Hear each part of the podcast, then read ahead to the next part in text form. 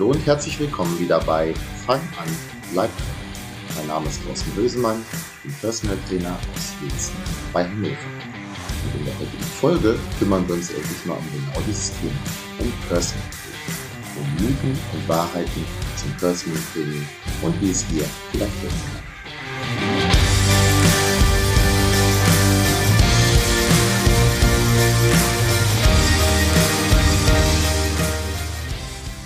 Ja, in der letzten Folge ging es ja um die, Kurse, die ich im Rahmen von Leistertraining anbiete. Und während das eine Folge war, die dann tendenziell vielleicht doch eher die Leute interessiert, die bei mir auch wirklich diese Kurse machen oder Interesse daran haben, ähm, soll das mit dem Personal Training jetzt relativ allgemein sein. Also auch wenn du keinen Bock hast, jetzt bei mir zu trainieren, vielleicht gibt es hier so ein paar Einblicke in die ja, Arbeit des Personal Trainers, welche Mythen es da gibt und so weiter. Ich habe das Ganze in zwei Folgen geteilt. Also ich gehe auf jeden Fall davon aus, dass ich die zweite Folge im Anschluss an diese auch noch machen werde. Äh, die erste Folge heute geht um Mythen und Wahrheiten über das Personal Training. Denn nicht alles, was dem Personal Training zugeschrieben wird, ist richtig. Es entstehen da auch sehr oft falsche Erwartungen an das, was das Personal Training und die Personal Trainerin oder der Personal Trainer halt auch kann. Und in der zweiten Folge, also vermutlich nächste Woche dann, geht es um den Prozess des Personal Trainings als solchen. Also wie kann ich jemandem helfen oder halt auch eine andere Trainerin? Welche Schritte gibt es, aber auch welche verschiedenen Modelle? Personal Training muss ja nicht zwingend so aussehen, dass dreimal die Woche der Trainer bei dir zu Hause aufschlägt oder du beim Trainer. Ja, so ähm, beginnen wir das Ganze mal mit, du bist doch Personal Trainer. Äh, Achtung, da kommt was. Also wenn jemand mit, mit diesem Spruch zu mir kommt, dann weiß ich, da folgt dann meistens also im Regelfall eine wirklich knifflige Frage. Teilweise kann ich die beantworten, und teils wird dann aber auch aufs Knie oder auf andere Körperteile gezeigt äh, und um eine Diagnose gebeten. Also jetzt mal so als Beispiel. Ähm, eventuell noch äh, unterstützt mit mein Physio oder mein Arzt weiß da auch nicht weiter. Kannst du mir dazu was sagen? Ähm, bei solchen Punkten bin ich dann ganz vorsichtig mit einer Aussage. Äh, Trainer und Therapeut, das ist im Normalfall nicht dasselbe. Also ich zumindest bin kein Therapeut und verweise dann lieber auf jemanden, der äh, ja, auf diesem Gebiet Spezialist ist. Denn da schließt der nächste Punkt auch gleich wieder an. Ein Personal Trainer ist Spezialist auf jedem Gebiet. Sie oder er weiß alles oder fast alles. Ja, wer das als Trainer von sich behauptet, puh, ich weiß nicht. Also ich glaube, beziehungsweise bin mir sehr sicher, dass ich auf, auf manchen Gebieten, und das sind die Dinge, die ich als meine Spezialgebiete bezeichne, viel weiß, viel Erfahrungen habe und auch verstehe, Dinge in diesem Feld zu lehren. Auf anderen Gebieten weiß ich tendenziell aber eher weniger. Da habe ich vielleicht fundamentales Wissen. Also um Step Aerobic zu lernen oder sowas, ja, sucht ihr einen anderen. Zumba ist auch nicht so wirklich meine Stärke. Auch wenn ich da schon mal einen Kurs mitgemacht habe. Was daraus folgt ist, kein Trainer ist für alle oder für jede Person der passende Trainer oder die passende Trainerin. Da kann deine Freundin noch so schwärmen von dieser Person. Das muss für dich nicht passen.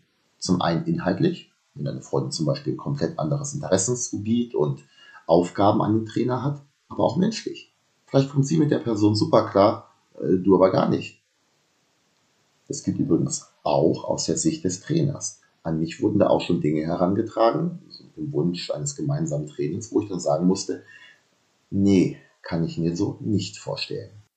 Ein Personal Trainer muss übrigens auch nicht unbedingt äh, ein besserer Trainer sein oder über mehr Fachwissen äh, verfügen als ein, ich habe es in Anführungsstriche gesetzt, normaler Flächentrainer.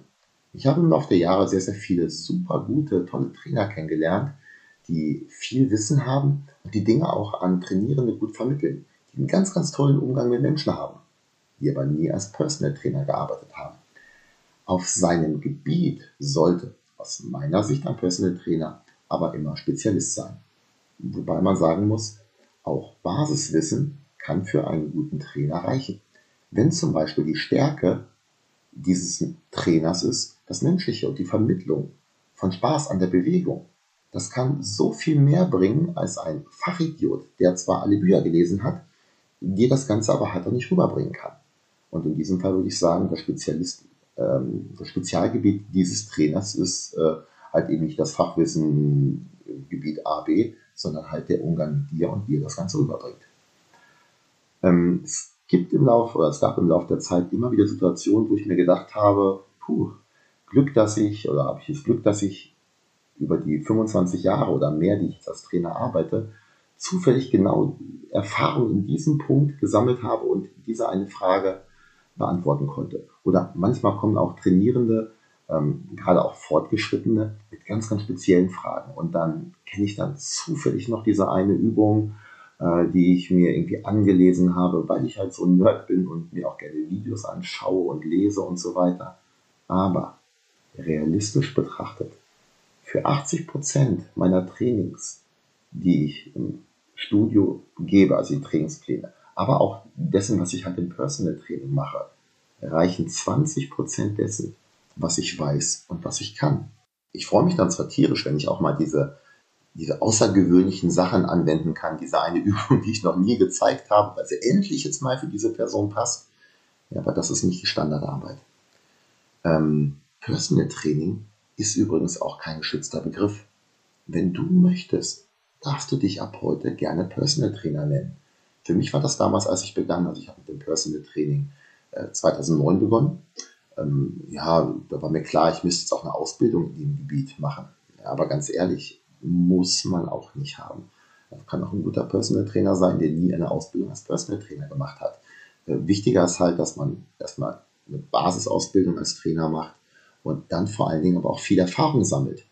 Als Flächentrainer vor allen Dingen. Pläne schreiben, Ersteinweisungen geben, wie lehre ich der Trainierenden äh, eine Übung, wie korrigiere ich den Trainierenden, der gerade was falsch macht. Und da werde ich allerdings in der nächsten Folge auch nochmal ein bisschen ausführlicher darauf eingehen. Was Ausbildungen angeht, ich habe da zwar im Laufe der letzten zweieinhalb Jahrzehnte sehr, sehr viele gemacht, ähm, aber ich hätte jetzt keine so greifbar. Wenn du mich im Studium mal ansprichst, Mensch, zeig doch mal deine Zertifikate. Hat wohlgemerkt auch lange keiner mehr gemacht.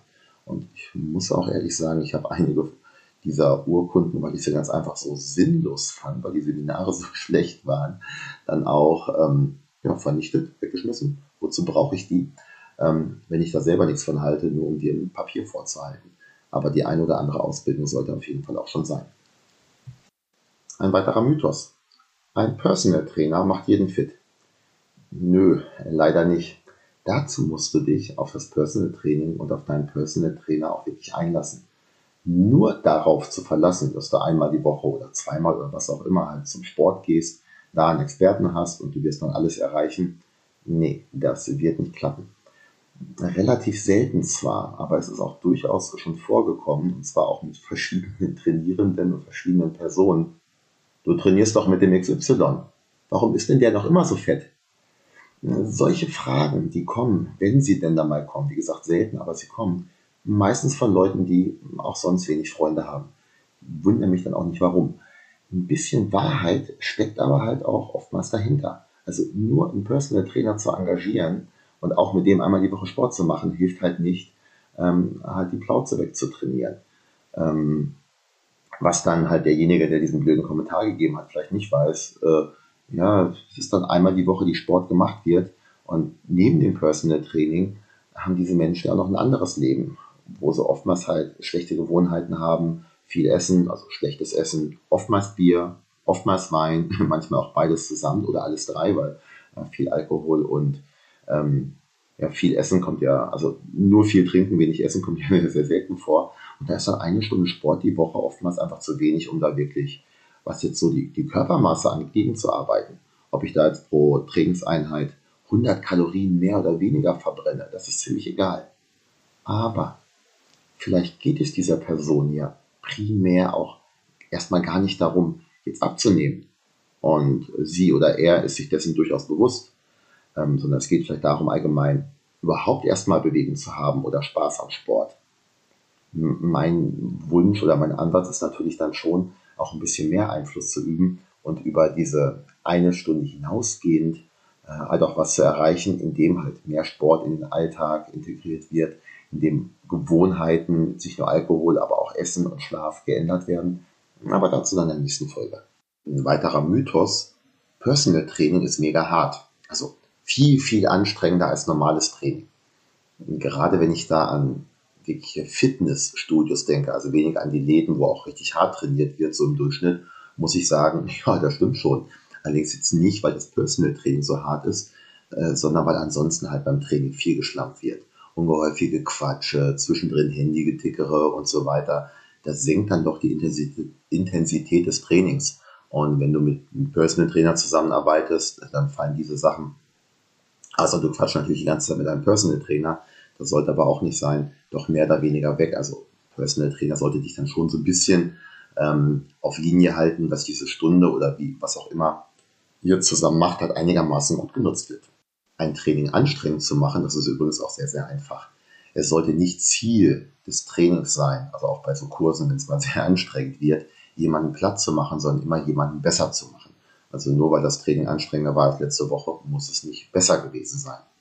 Ein letzter Mythos noch ist, dass der Personal Trainer seinen Klienten anschreit. Oh, das mache ich ganz ehrlich gesagt super, super selten, eigentlich nie. Also wenn dann mal so in dem Kurs und dann auch eher aus Spaß. Äh, aber im Training, nee, glaub mir, ein guter Trainer überzeugt dich, die richtigen Dinge zu tun, ohne laut zu werden. Was kein Mythos ist. Jedem könnte, zumindest hin und wieder, die Zusammenarbeit mit einem guten Trainer oder Personal Trainer helfen. Mir übrigens auch. Ich habe da leider viel, viel zu spät mit angefangen. Hättest mich vor 20 Jahren mit Mitte 20 gefragt, ich auch gesagt, ja, ich war doch kein Trainer, habe doch selber relativ viel Ahnung von der Geschichte. Hatte ich ja auch.